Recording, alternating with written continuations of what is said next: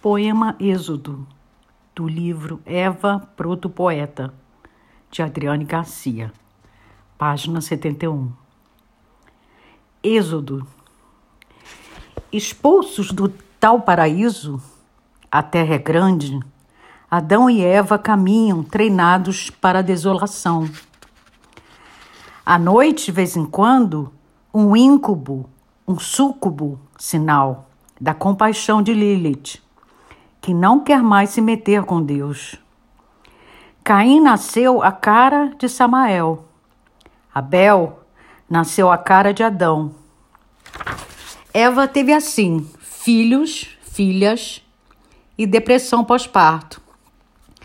Agora só quer viajar e voltar a ser uma sem que lhe encostem. Lilith ainda faz, em mil meninas estupradas, os seus mil abortos por dia. E todo dia, religiosamente, crê em Eva.